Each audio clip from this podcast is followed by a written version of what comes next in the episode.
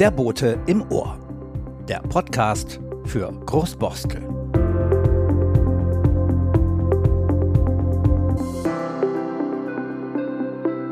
Herzlich willkommen zum Boten im Ohr. Heute wieder mit einer Außenaufnahme, mit einer kleinen Reportage. Ähm, und zwar mit einer Dorfführung durch Großborstel oder einen Teil von Großborstel. Und unser Dorfführer ist André Schulz. Der ist dem einen oder anderen von Ihnen und euch äh, wahrscheinlich bekannt durch seine Rubrik im Boten, äh, Häuser, die Geschichten erzählen. Und äh, genau das wollen wir bei dieser kleinen Dorfführung auch machen. Bevor ich André begrüße und er uns erzählt, wo wir genau stehen, begrüße ich noch Uwe Schröder, der natürlich und selbstverständlich bei dieser Aufnahme dabei ist. Uwe, hallo Patrick. Hallo.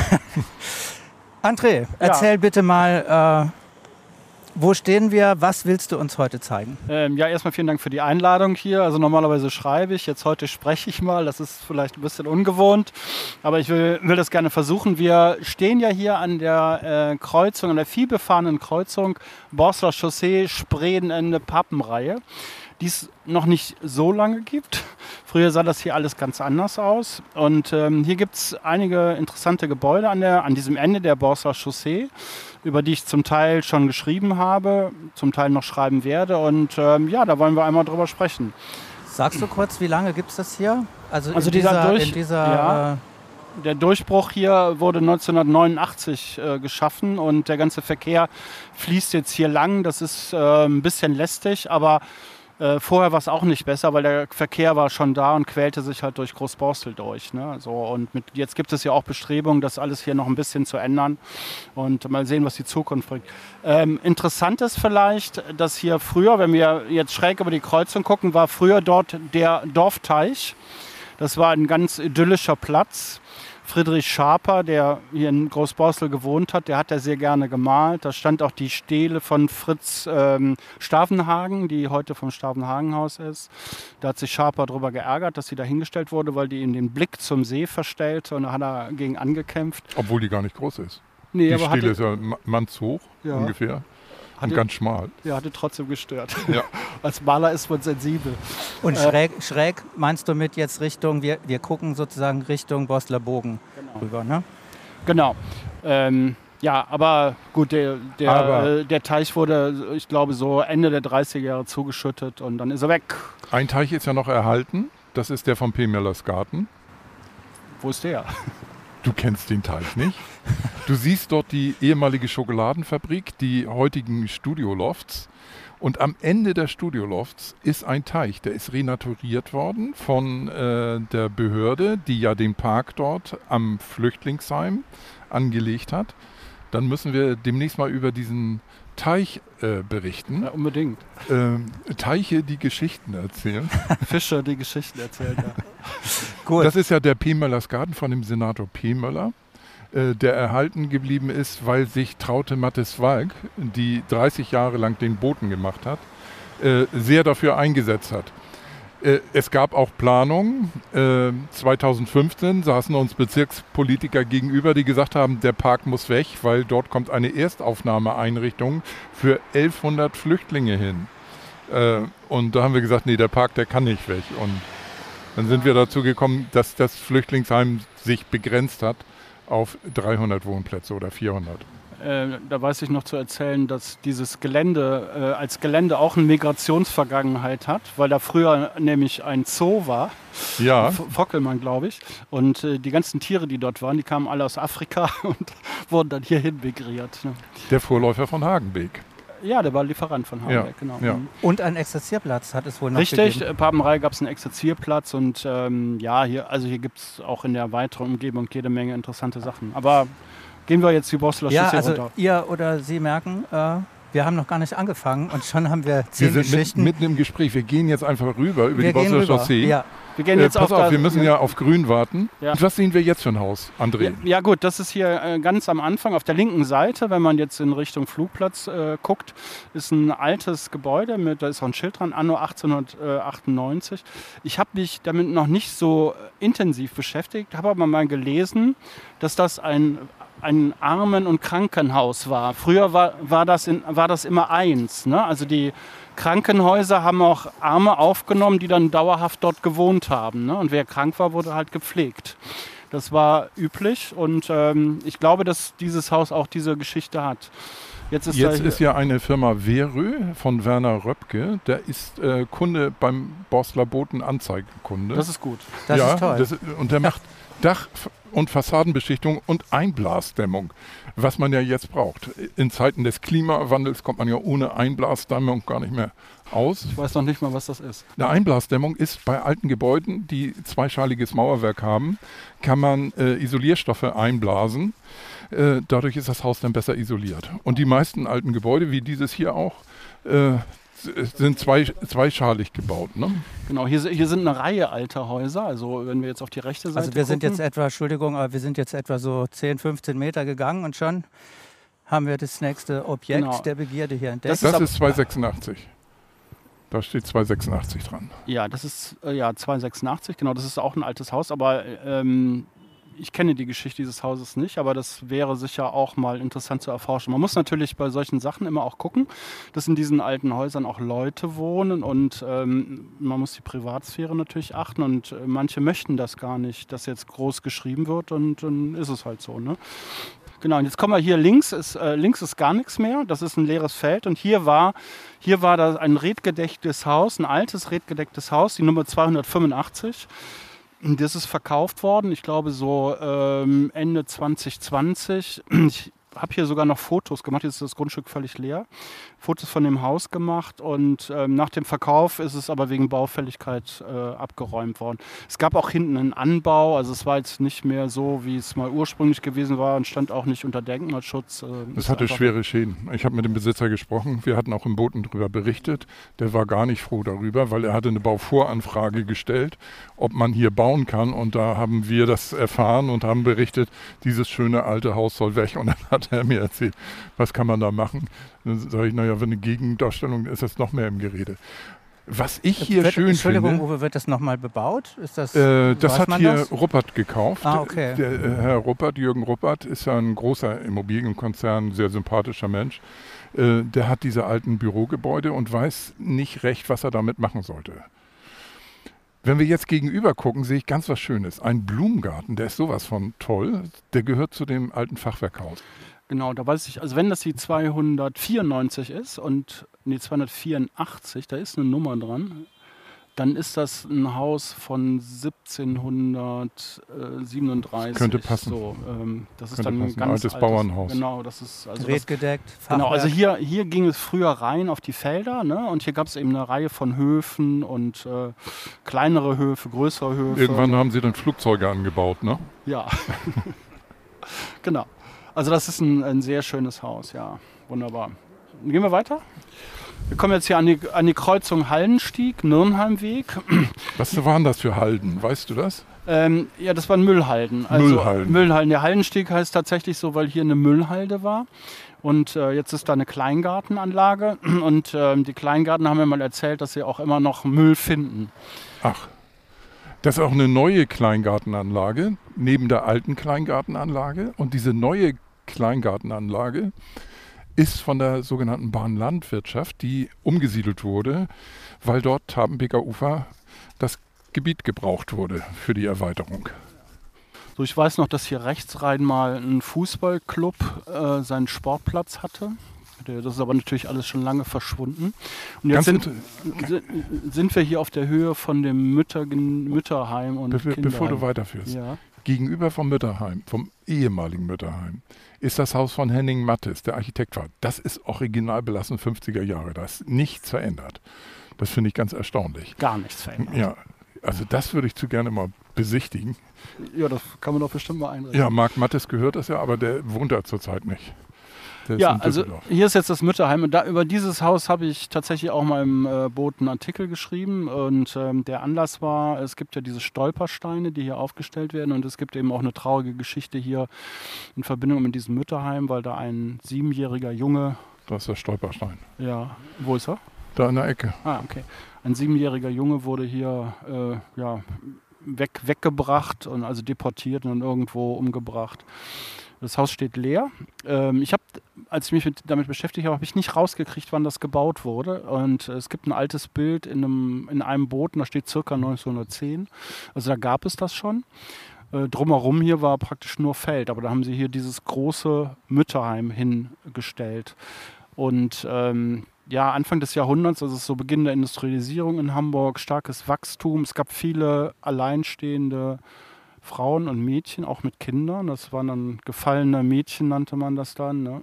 Und ähm, die wurden dann hier zum Teil versorgt. Ja. Und in der Nazi-Zeit wurde das halt dann von den ja, sogenannten Wohlfahrtsverbänden der Nazis übernommen. Ne.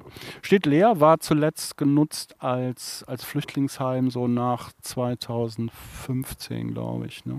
Bevor die, Bevor die neuen. Also wir hatten hier auf dem Vorgelände, dem Parkplatz hier, dort waren Container aufgebaut und das Haus wurde auch genutzt, aber es soll innen in keinem guten Zustand sein. Kann ich mir irgendwie gar nicht vorstellen, weil es äh, baulich steht das ja unglaublich gut, hat kaum Setzrisse. Sieht total super aus. Ne? Also wenn ich, ich fahre hier häufig mal vorbei und dann werde ich immer ganz neidisch. Denke, hier könnte man irgendwas Schönes machen. Also. Ja, absolut. Das, das absolut. haben die Leute von Fördern und Wohnen auch gedacht. Die planen hier ein Übergangsgebäude. Also nee, falsch, kein Übergangsgebäude, ein Neubau.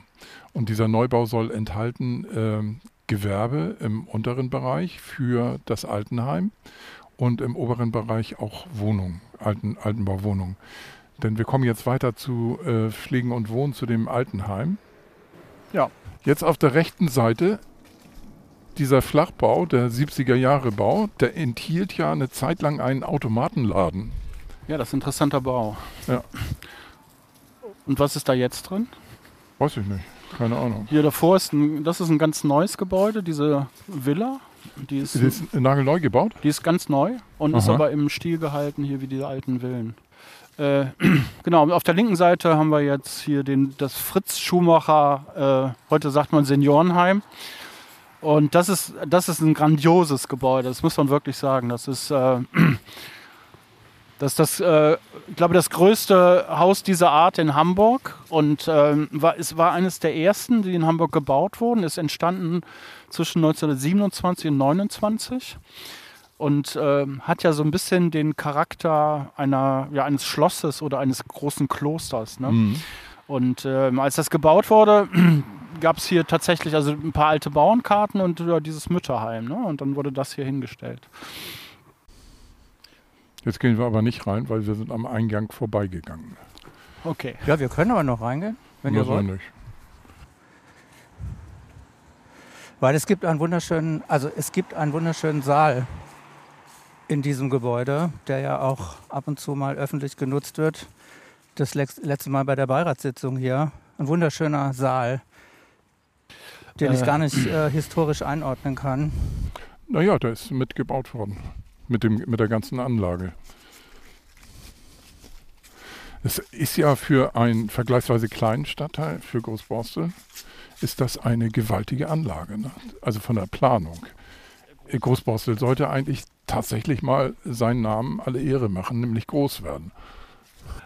Ja, das ähm, war dann irgendwie so ein, eigentlich ein idyllischer Ort, so eine Randlage. Ne? So. Mit vielen Reddachhäusern. Ja.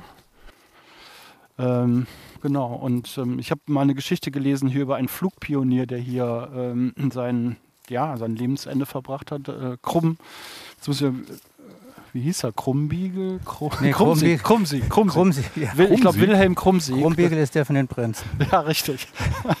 äh. Wilhelm, ich glaube, Wilhelm Krumsieg. Und äh, der stammte eigentlich aus, ähm, aus, aus dem Westen und hat in den 20er Jahren mit so Experimentalflugzeugen dann so äh, spektakuläre Überflüge gemacht. Und äh, da gab es mehrere Artikel im Abendblatt hier bei den Flugpionier. Und der wird auch in seinem Heimatort noch gefeiert. Was ich ein bisschen schade finde, wir stehen jetzt äh, immer noch am äh, Seniorenheim. Äh, hier gab das einen Garten, der sowas von skurril war, mit lauter Gartenzwergen. Ganz lange. Den hat man jetzt äh, eingeebnet. Den gibt das nicht mehr. Die alten Leute hatten sich da sehr dran erfreut. Also da hat jemand, also in liebevoller Arbeit, Gartenzwerge gesammelt. Das war, also die gesamte Fläche war voller Gartenzwerge. Und äh, naja, jetzt ist es ausgewandert. Naja, sehr schade. Äh, vor allen Dingen, wenn man weiß, wie viel Gartenzwerge wert sind tatsächlich. Die erzielen unfassbare Preise, wenn sie älter sind. Wirklich? Und die können sich nicht Unfassbar. vermehren. Und, aber ist das wahrscheinlich ein Vermögen weggekommen? Hoffentlich äh, gut irgendwo untergebracht. Die können, können, sich nicht vermehren, weil es nur Gartenzwerge und keine Gartenzwerginnen ja. gibt. Ja, aber dieser Bau ist wirklich unfassbar groß und schön. Also ähm, das ist schon erstaunlich. Ihr habt gerade darüber gesprochen, warum gibt es denn in Großborstel so viele tolle Häuser? Oder, oder ist es nur ein subjektiver Eindruck, weil man hier lebt? Nee, ich glaube, es gibt schon viele tolle Häuser. Also es, ja, warum? Also das hat, der Ort hat halt so eine besondere Geschichte. Ne? Es war ein Dorf und dann gab es, dann war es aber auch ein Ausflugsort. Es gab ja hier äh, im Borsteler Moor gab es äh, die Rennbahn zum Beispiel. Die hat auch viele Leute angezogen. Und dann gab es viele Gaststätten. Äh, den Lizentiatenberg war immer ein Ausflugsziel. Ne? Und, ähm, ja, also so die gesamte Borstler Chaussee hatte unglaublich viele Ausflugslokale. Also wir sehen das auf den alten Postkarten. Äh, es war noch in den 50er Jahren, war ein, ein äh, Restaurant neben den anderen. Also man fuhr raus in die Stadt, äh, aus der Stadt raus nach Großborstel. Das war der nahegelegenste äh, Ort im Norden, wo man einen Ausflug hinmachen konnte. Tja, ich würde es mir fast Und Großborstel hatte, hatte sogar eine Straßenbahn, ja, mit ja. der man hier hinkam. Genau. Die, äh, Ursprünglich war ja auch die Brücke nach Eppendorf gar nicht da. Die äh, Delböge, da an der Delbögenkreuzung, die Tabenbeck äh, Rosenbrook, die Brücke. Genau, also man denkt, also der heute betrachtet man den Ortseingang ja, das ist vorne diese Borsteler, große Borsteler Kreuzung zum Ring 2, das, ne, das, äh, da wo auch die Straßenbahn einfuhr. Ähm, das, das, sieht man heute so als Ortseingang, aber das stimmt gar nicht. Der eigentliche Ortseingang, der war nämlich äh, beim Lockstädter Damm. Und da ist diese Brücke über die Tapenbeck und da kam man nach Großborstel rein. Deswegen heißt das auch Brückwiesenstraße. Das war die einzige Brücke. Ja. Und äh, vorne das Gebiet, das war ziemlich sumpfig. Da ist ja noch das Eppendorfer Moor. Ja.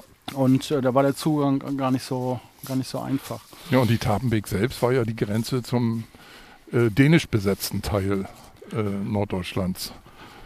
Zum, war das so? Ja, war sie. Also dänisch besetzt hört sich jetzt so martialisch an. Es war nee, einfach war, dänisch. War, war, so, war dänisch. War, ja, es war dänisch.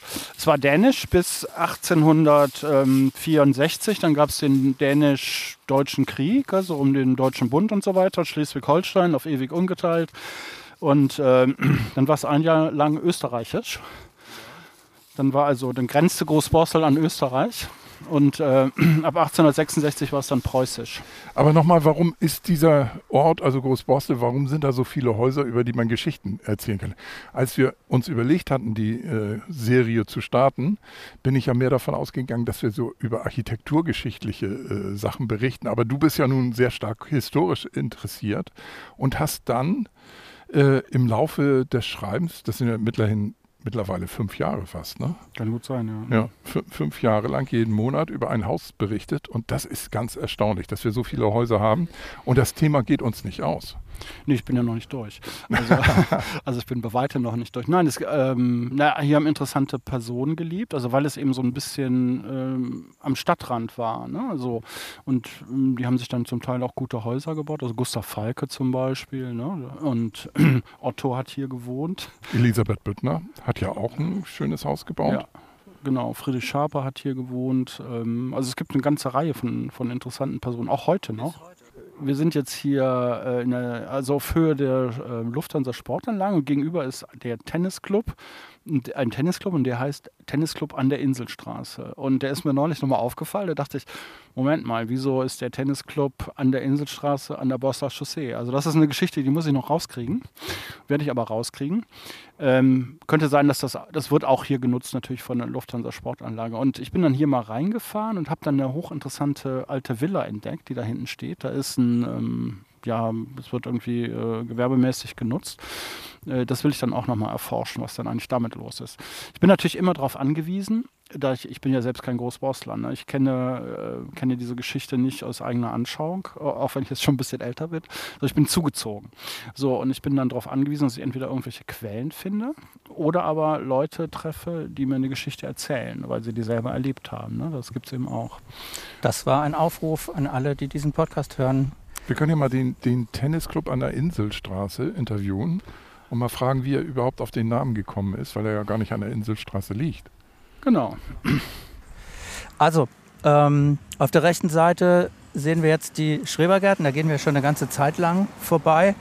Äh, meine Frage an euch, glaubt ihr, dass diese Schrebergärten Bestand haben oder wird es auch Wohngebiet irgendwann mal? Wohngebiet wohl nicht. Also wenn die Flughafenentwicklung so weitergeht, äh, dann wird sie auf diese Gebiete Anspruch erheben. Gewerbe? Ja, das sind äh, sogenannte Vorhaltegebiete, äh, die vom Flächennutzungsplan also nicht für Wohnungsbau vorgesehen sind. Darunter leidet Herr Ruppert, den wir vorhin erwähnt haben, mit den Gebäuden an der zwischen Papenreihe und äh, Haldenstieg. Die leer stehen? Äh, das eine Gebäude steht, glaube ich, Oder, leer ja. und die anderen werden genutzt. Äh, die hat er auch teilweise renoviert, aber er weiß nicht, was wird hier hinkommen. Denn wenn äh, der dort Wohngebäude hinstellen würde, was er eine Zeit lang gerne wollte, äh, und auf der anderen Seite, dann auf der anderen Seite der Bosler Chaussee kommt ein Gewerbebau, dann sieht das nicht so gut aus. Also Weiß man nicht. Man weiß es nicht. Äh, wir hoffen ja alle, dass der Klimawandel uns von Fliegen abhalten wird, dass wir nicht so viel Fluglärm mehr tragen müssen in Großborste, dass wir also eine klimafreundlichere Fortbewegungsmittel nutzen. Äh, dann kann es sein, dass der Flughafen nicht mehr so die Bedeutung hat. Ist ja mittlerweile auch, man muss das wirklich sagen, ein Regionalflughafen. Er hat ja kaum internationale Verbindungen ne? oder weniger, immer weniger internationale Verbindungen. Dafür ist aber ganz schön groß. Ja, ja das stimmt. Das ist ein Zubringer Flughafen und man überlegt ja, die Lufthansa selbst überlegt ja, innerdeutsche Flüge äh, überhaupt nicht mehr anzubieten und viele Billigflieger machen das auch nicht mehr. Also man soll mit der Bahn nach Frankfurt oder nach äh, Schiphol, Amsterdam fahren und äh, das geht ja auch. Gut, also rechts hier ist diese große Sportanlage der, der Lufthansa und äh, das ist so Ende der 70er Jahre entstanden. Und ja, das ist ganz nett eigentlich. Kann man gut Sport machen. Das ist, ähm, ist nicht teuer. Das ist herausragend, ehrlich gesagt, ja. muss man sagen. Also Preis-Leistung, äh, unfassbares Angebot, ja. das ist richtig toll. Ja. Genau, und wir haben auch hier draußen jetzt noch was gebaut. Dann, äh, ja, manchmal wird hier Fußball gespielt. Dann gibt es hier einen Lufthansa-Marathon, der wird hier gestartet und einen Halbmarathon. Genau, und jetzt kommen wir langsam hier an das Ende der Borsler Chaussee und hier, hier gibt es also zwei, zwei interessante Geschichten oder zwei Entdeckungen. Das eine ist ähm, der Schießplatz, den es hier mal gegeben hat. Das ist äh, da hinten das letzte Haus, habe ich auch mal mhm. drüber geschrieben. Ähm, den Schießplatz gibt es nicht mehr, aber es gibt halt noch so ein paar, ja, zwei Häuser eigentlich. So. Und den, der Schießplatz ist dort, ähm, der ist eigentlich versetzt worden. Der war an, am anderen Ende der Borsteler Chaussee. Mhm. Und äh, als sich der Charakter des Ortes so ein bisschen Richtung Ausflugsort auch verändert hat, haben sie den wohl verlegt, hier an, an dieses Ende, Richtung Moor. Das war auch ziemlich teuer. Ich glaube, es hat damals 280.000 Reichsmark oder sowas Viel gekostet. Geld, ja. Genau, das waren sechs Schießbahnen. Drei Schießbahnen zu 300 Meter, zwei zu 400 und eine zu 600 Meter. Oha. So, und ich hatte, äh, hatte halt Gelegenheit, äh, vorne dieses Haus da auch mal zu besichtigen und darüber zu schreiben. Und äh, das ist das, ähm, das letzte Haus hier in der Chaussee, also das letzte feste Haus. Und das heißt, wir, Entschuldigung, ja. Äh, wir sehen es noch gar nicht, wenn wir jetzt nee. drauf zugehen, nämlich äh, an der Ecke ähm, Reizeweg, äh, am Ende der, der Sportanlage. Ähm, man sieht es nicht, es ist ganz versteckt. Ja, aber am, hier vorne ist noch so eine Art Wall. Hat das damit zu tun? Nee. Nö, also weiß ich nicht, möglich, aber. Aber 600 Meter ist ja eine extreme Entfernung für einen Schießplatz. Das muss ja militärisch sein. Das war, ja, natürlich. Es war das rein war, militärisch. Das war rein militärisch. Genau. So, so, eine, so eine Jäger haben, wenn sie eine 100 Meter Schießanlage haben, nein, nein. ist das schon viel für einen Jäger. Nein, also, das, das aber die meisten Jäger sind ja. älter und können nicht mehr so gut gucken. Ja, ich glaube, das ist wirklich der Grund, ja. Ja, wir laufen jetzt langsam auf dieses Haus zu. Ich habe ähm, hatte mich auch vorher mal damit beschäftigt. Da ist nämlich so ein DB-Zeichen dran und ich habe mal in so einem Eisenbahnerforum gesehen, die spekulierten, ob das ein ehemaliger Bahnhof wäre. Ne? Ja. So und ähm, aber das stimmt nicht, sondern einer der frühere Bewohner hier, der war halt bei der Bahn angestellt und hat sich dann da so ein Schild da montiert. So, das, das Haus kommt in Sicht. Ja, hat einen schönen großen Garten. Ist, glaube ich, ein Mietshaus, ne? Oder ja, von der Saga. Ist, äh, gehört der Saga, genau. Genau. Und äh, das Haus, äh, also wir, wir haben wahrscheinlich das das ursprüngliche Wachhäuschen, das ist natürlich nicht mehr da, das haben wir jetzt schon äh, passiert. Und das Haus hier ist praktisch zur Hälfte Unterbringung der Mannschaften gewesen für das Wachhaus. Und zur anderen Hälfte ist es die Wohnung des äh, Schießplatzkommandanten gewesen. Mhm. Und das, das ist eigentlich ganz witzig, weil in der Mitte des Hauses ist die Toilette, die dann zugänglich war von beiden Seiten. Also die Mannschaften konnten drauf zugehen und die Familie des Schießplatzkommandanten. Das ist also ein Durchgangszimmer, die Toilette. Also in welche Richtung wurde denn geschossen, weißt du das? Ja, in Richtung Flughafen, ne? also von der Borster Chaussee. Also, das ging da in diese Richtung rein. Also ist das ein wahres Wunder, dass das Haus noch steht. Ja, das sollte auch abgerissen werden. Das sollte. Nee, ich meine jetzt von den die Schützen, so, das, hätten wir das Haus treffen. Nein, nein, nein, die schießen, nein, nein, die, die haben da hinten geschossen. Hier links, also gegenüber vom Haus war ein Pferdesteller, dann gab es hier noch ein Casino und hinter dem Haus gibt es noch ein Gebäude, das auch ähm, so ein Schreberhaus ist. Das war das Toilettenhaus. Mhm. Das ist aber nicht mehr erkennbar als, als solches. Ja. Ach so, die, Schießbahn ist dann über das Flughafengelände genau, gewesen. Richtig, Ach, über die Landebahn. Ich also, hatte gedacht, dass die Schießbahn hier auf dem äh, Sportplatz war. Nee, nee. Nee.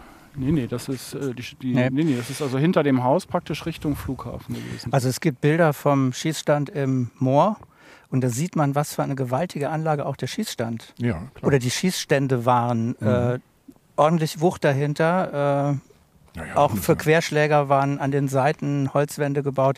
Also richtig massive Bauten waren Also früher das. war das ein Wunder, wenn man was getroffen hatte. Also was man treffen Auch wollte. das stimmt, also ja genau. Ja.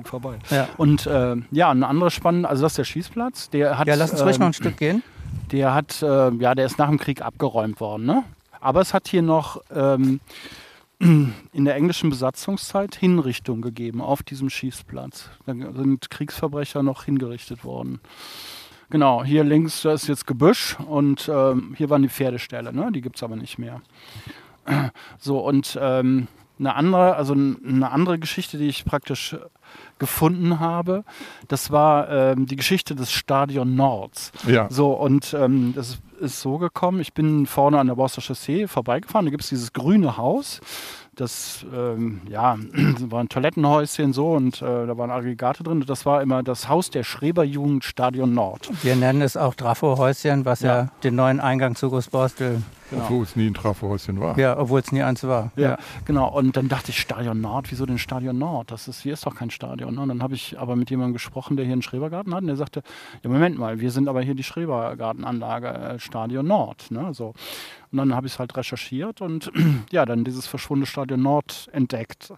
Und das ging auch hier praktisch, das muss links, also ganz genau weiß ich nicht, wo es war, aber es war wahrscheinlich links neben, dem, neben der Schießanlage und ging dann auch weit über diese Landebahn raus. Ne? Also mhm. über die Landebahn der, äh, hier des Flughafens. Und es war ein großes Stadion, das war das Polizeistadion, also das Stadion des Polizeisportvereins. Vor dem Zweiten Weltkrieg spiel, spielten diese Polizeisportvereine eine große Rolle. Also sie waren sehr populär und der Hamburger Verein war auch, auch sehr erfolgreich mit seiner Fußballmannschaft, spielt er hier in der Hamburger Liga, er hatte eine sehr gute Feldhandballmannschaft, das war sehr populär. Also einige von den äh, Hamburger Feldhandballspielern spielen in der Feldhandball-Nationalmannschaft. Also das, um das kurz zu erklären, das ist wirklich äh, Handball auf dem Grandplatz spielen, also ja, fast die, die Größe von einem Fußballfeld. Ne? Ja, für harte Männer. Ja. Genau. Es gab, das war einmal olympisch, nämlich 1936, äh, dann nicht mehr. Ja, und äh, großes Stadion, 7000 Plätze hatte das, in, also für die Tribüne und so, und ähm, hat halt existiert bis nach dem Krieg. Und ähm, es war nicht ganz genau herauszufinden, wie es dann verschwunden ist. Also ich nehme an, dass es ähm, 1948 beim Ausbau, beim ersten Ausbau des Flughafens praktisch äh, schon in großen Teilen abgeräumt wurde, wahrscheinlich die ganzen Tribünen, dann blieb vielleicht noch ein Sportplatz stehen und der wurde dann irgendwann auch weggeräumt. Ne?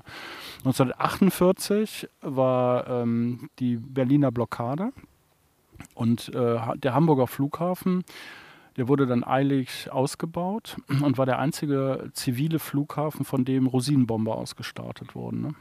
Also hier von Hamburg aus sind Wasserflugzeuge gestartet äh, Richtung Berlin und hier von diesem Flughafen halt äh, welche. Ne?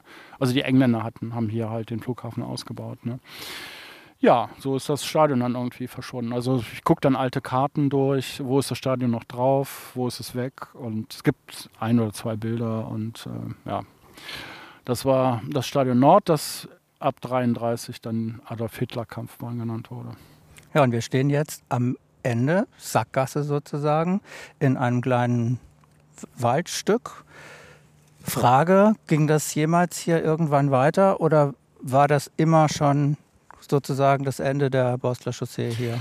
Ja, also die, die Borstler Chaussee endete hier und, und hier ging es halt über in, in diese Anlagen, die es gab, also Schießplatz, Schießplatz, ne?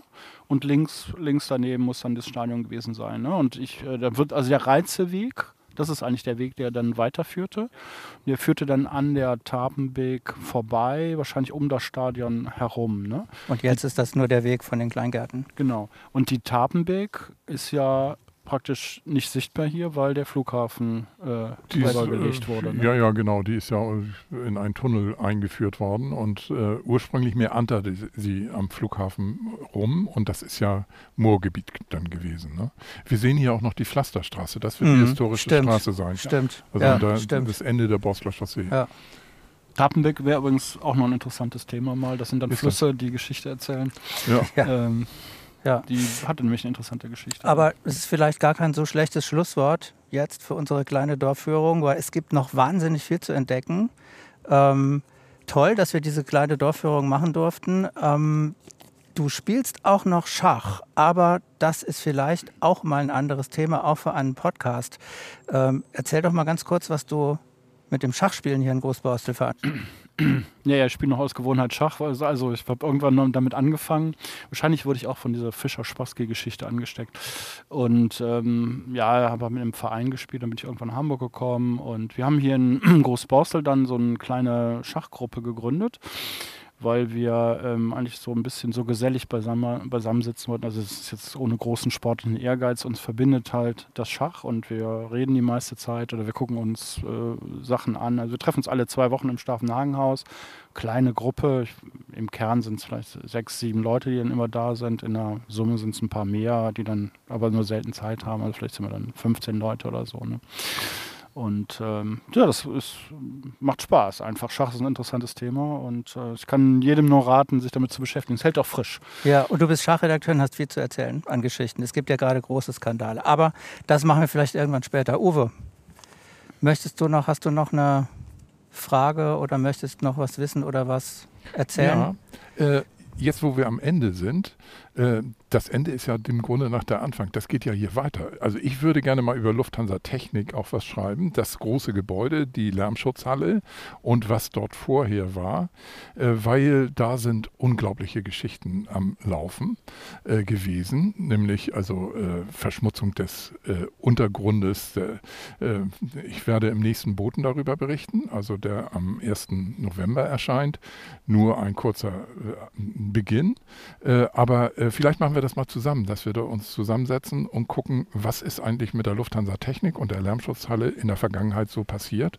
Welche Vorteile hat das, welche Nachteile? Die große Halle, die Lärmschutzhalle ist ja ein Segen für Großborstel, weil wir seitdem weniger äh, Betriebslärm haben von Lufthansa Technik, die ihre Triebwerke dort immer getestet haben. Sehr zum äh, Ärger der Großborstler. Also es gibt genug Themen. Vielleicht können wir empfehlen, zusammen diese Tour mal abzugehen, nämlich von der Papenreihe, Eingang Bosler Chaussee bis hierhin zum Ende. Es geht immer geradeaus. Ruhig den Podcast mitnehmen auf die Tour. Kann man sich Ohrstöpsel in die Ohren machen mit dem Handy, auf Spotify, auf dieser, wo auch immer. Und anhalten, wenn wir auch angehalten haben und hören, was wir zu erzählen hatten. Das wäre die Empfehlung. Ja, und dann bis zum nächsten Mal. Vielen Dank fürs Zuhören. Danke, Patrick, für die Aufnahme.